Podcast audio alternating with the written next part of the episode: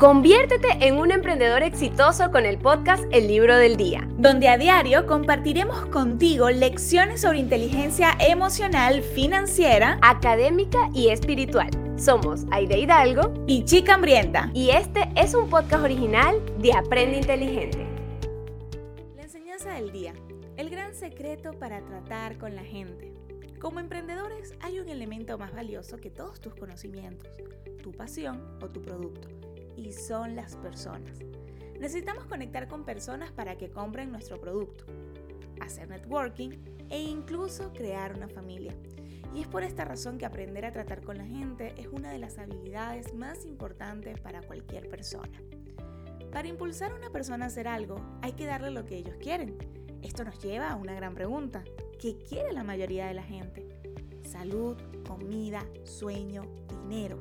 La mayoría de estos deseos suelen satisfacerse, pero hay un anhelo, casi tan profundo como el deseo de comer o dormir, que rara vez se satisface, el deseo de ser valioso.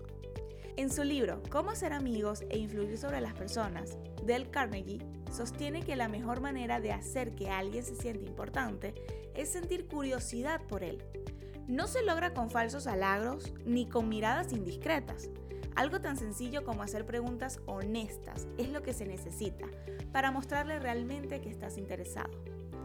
Tendemos a dar por sentado que las personas de nuestra vida son importantes, hasta el punto de que nos olvidamos de hacerles saber que las apreciamos.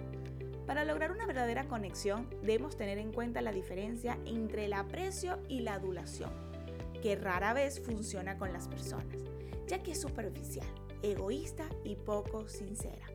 La adulación viene de la lengua, el aprecio viene del corazón. En nuestra rutina diaria pasamos la mayor parte del tiempo pensando en nosotros mismos. Sin embargo, ¿qué pasaría si tomamos un momento para comenzar a pensar más en las fortalezas y habilidades de los demás? No tendríamos que, recurrir a la adulación y podríamos ofrecer un aprecio honesto y sincero a las personas que nos rodean. Con palabras de verdadero aprecio, tenemos el poder de cambiar por completo la percepción que otra persona tiene de sí misma, mejorar su motivación y ser una fuerza impulsora de su éxito.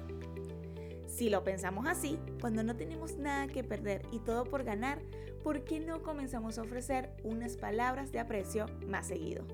Con esto terminamos la enseñanza del libro de hoy. Gracias por escuchar El Libro del Día, un podcast original de Aprende Inteligente. Si te gustó, compártelo con tu amigo emprendedor. Y nos vemos mañana con un nuevo libro y un nuevo aprendizaje.